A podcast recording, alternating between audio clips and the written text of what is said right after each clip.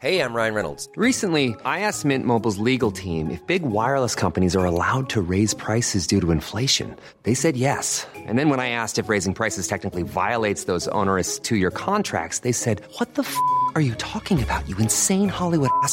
So to recap, we're cutting the price of Mint Unlimited from $30 a month to just $15 a month. Give it a try at mintmobile.com slash switch. $45 upfront for three months plus taxes and fees. Promo rate for new customers for limited time. Unlimited more than 40 gigabytes per month. Slows. Full terms at mintmobile.com.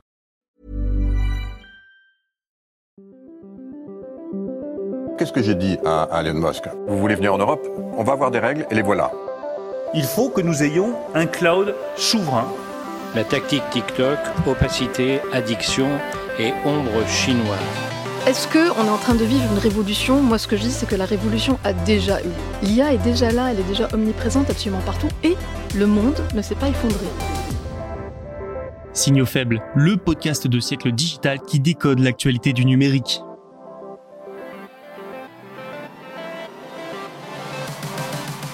Bonjour à toutes et à tous, nous sommes le mercredi 13 septembre 2023, on ne change pas une équipe qui gagne, aujourd'hui ce sera 4 actualités décodées en 10 minutes. Nous commencerons évidemment par les annonces d'Apple lors de sa keynote du 12 septembre avec un zoom sur quelques nouveautés. Amazon lance Supply Chain et devient encore un peu plus un géant de la logistique. Troisième actualité, ralentissement dans la French Tech. Les levées de fonds ont été divisées par deux cette année. Et enfin, direction Shenzhen en Chine, où des sections d'autoroute vont être réservées aux voitures autonomes. Encore une fois, un programme divers et varié. Allez, je sais que vous avez hâte que l'on commence, alors c'est parti avec la première actualité. Ou plutôt les premières actualités, puisque nous allons parler d'Apple et de certaines de ses annonces lors de sa keynote annuelle du 12 septembre.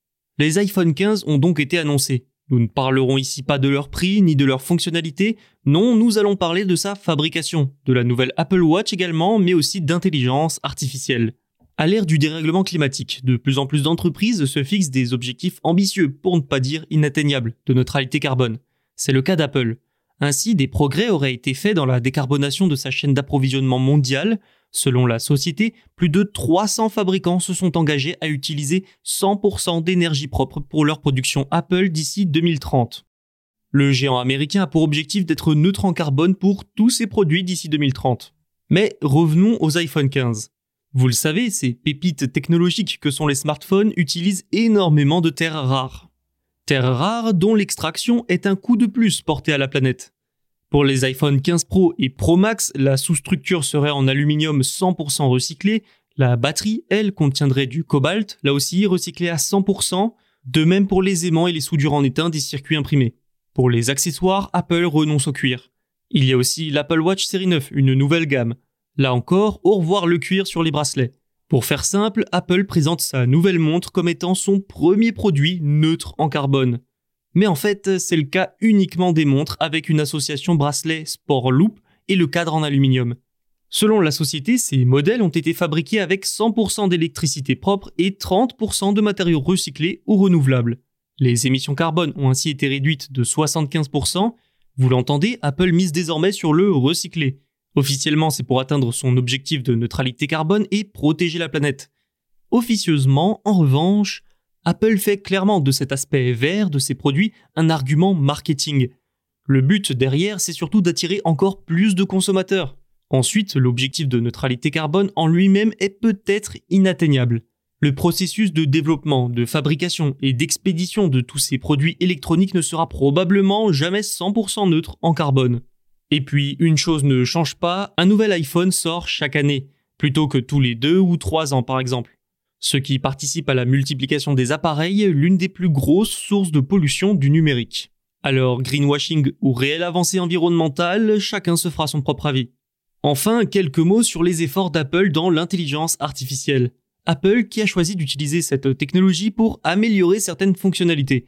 Désormais, l'IA rend Siri 25% plus performant. Aussi, avec la nouvelle montre, en pinçant deux fois vos doigts, vous pourrez répondre à un appel ou encore mettre sur pause votre musique. Bref, la puissance de calcul et la rapidité des tâches automatisées sont boostées grâce à cette technologie qu'Apple est finalement loin de délaisser. Amazon fait un pas de plus dans la logistique. Un pas immense. Le groupe a fait plusieurs annonces cette semaine, et nous pouvons toutes les regrouper sous une seule et même appellation, la supply chain. Dans supply chain, vous trouverez tout un tas de services logistiques. Pour le moment, nous n'en connaissons que quelques-uns. Parmi eux, Amazon va récupérer, mais aussi expédier et livrer des produits directement depuis les usines, et ce dans le monde entier. Autre bonne nouvelle pour les vendeurs tiers, le groupe va gérer le dédouanement et le transport terrestre. Le stockage et le réapprovisionnement des stocks en fonction de la demande seront également gérés par Amazon. En gros, les vendeurs tiers qui adhèrent à ce programme n'auront plus à s'occuper de leur chaîne d'approvisionnement, ce qui libère du temps pour la commercialisation. Amazon va aussi permettre à ses partenaires de déplacer des produits depuis les entrepôts d'Amazon vers d'autres installations pour un faible coût. Des fonctionnalités utiles notamment en période de fête où la gestion des stocks peut être un véritable enfer. Tout cela va aussi parfois faire économiser de l'argent aux vendeurs. Mais dans le fond, le but d'Amazon, c'est surtout d'étendre son réseau logistique. Depuis 2006 et l'introduction du programme FBA, c'est-à-dire l'expédition par Amazon, le géant américain cherche à devenir le numéro 1 mondial de la logistique. Si vous couplez supply chain, qui couvre toute la chaîne de valeur, avec le développement de ses capacités de transport ces dernières années, Amazon peut proposer une logistique complète avec une réduction des coûts pour les vendeurs. De petites révolutions qui ancrent un peu plus Amazon comme un acteur dominant dans le monde de la logistique. Une domination qui semble attirer l'attention des régulateurs. Aux États-Unis, la Federal Trade Commission pourrait intenter une action en justice contre la société et certains de ses services, notamment le FBA. Coup de mou dans la French Tech. L'édition 2023 du baromètre sur la performance économique et sociale des startups de France Digital et du cabinet EY a été publiée le 12 septembre. 500 startups ont été interrogées dans ce cadre. On y apprend notamment que les jeunes pousses françaises ont bien du mal à lever des fonds en 2023. Au premier semestre, 4,2 milliards d'euros seulement ont été levés. Oui, je dis seulement parce que c'est moitié moins que l'an dernier. Certaines startups ont plus de mal que d'autres. Hein. C'est particulièrement le cas de celles tentant des levées de fonds en série A, c'est-à-dire celles destinées à financer l'accélération de la croissance interne et externe de l'entreprise. Des levées souvent considérées comme parmi les plus difficiles à réaliser, en 2023, lever des fonds peut aussi se révéler plus difficile selon votre région. Du point de vue du nombre de levées, l'Auvergne-Rhône-Alpes, mais surtout le Grand Est et la Bretagne continuent de progresser. En revanche, l'Aquitaine, l'Île-de-France ou encore le centre Val-de-Loire sont en baisse. Enfin, sachez que si vous êtes une fintech dans les services ou bien dans l'industrie, là, les levées de fonds sont plus difficiles que dans d'autres secteurs. Dans ce contexte, 90% des sociétés interrogées affirment avoir changé de stratégie. La priorité est maintenant davantage donnée à l'accélération de leur développement. En ligne de mire, une chose, la rentabilité. 30% sont déjà rentables et 55% estiment atteindre ce sacro-saint palier d'ici 3 ans. Un tel objectif entraîne souvent une réduction des coûts, voire des licenciements, mais la rentabilité doit permettre de stabiliser ces sociétés et de rassurer et pourquoi pas attirer de nouveaux investisseurs. Shenzhen, c'est la Silicon Valley chinoise et les autorités de la ville ont prévu une nouveauté notable. Elles vont ouvrir et réserver des sections d'autoroute pour les voitures autonomes. Des essais pourront ainsi être menés dans des conditions toujours plus proches du réel. L'objectif est bien sûr d'accélérer le déploiement de ces véhicules pour rester à la pointe de l'innovation. L'évaluation de certaines parties de quatre autoroutes de la ville est déjà terminée. Ça équivaut à une longueur totale de 89 km, dont 13 km de tronçons très complexes selon le média officiel Shenzhen Special Zone Daily. Ces zones devraient donc bientôt être disponibles pour des tests. Et en 2023 toujours, les autorités municipales devraient délivrer la toute première plaque d'immatriculation officielle à une voiture autonome. De même qu'un premier permis pour le transport commercial, donc les robotaxis devraient voir le jour. Tout cela devrait être fait en partenariat avec des constructeurs automobiles et des géants chinois, dont le constructeur local BYD, grand rival de Tesla.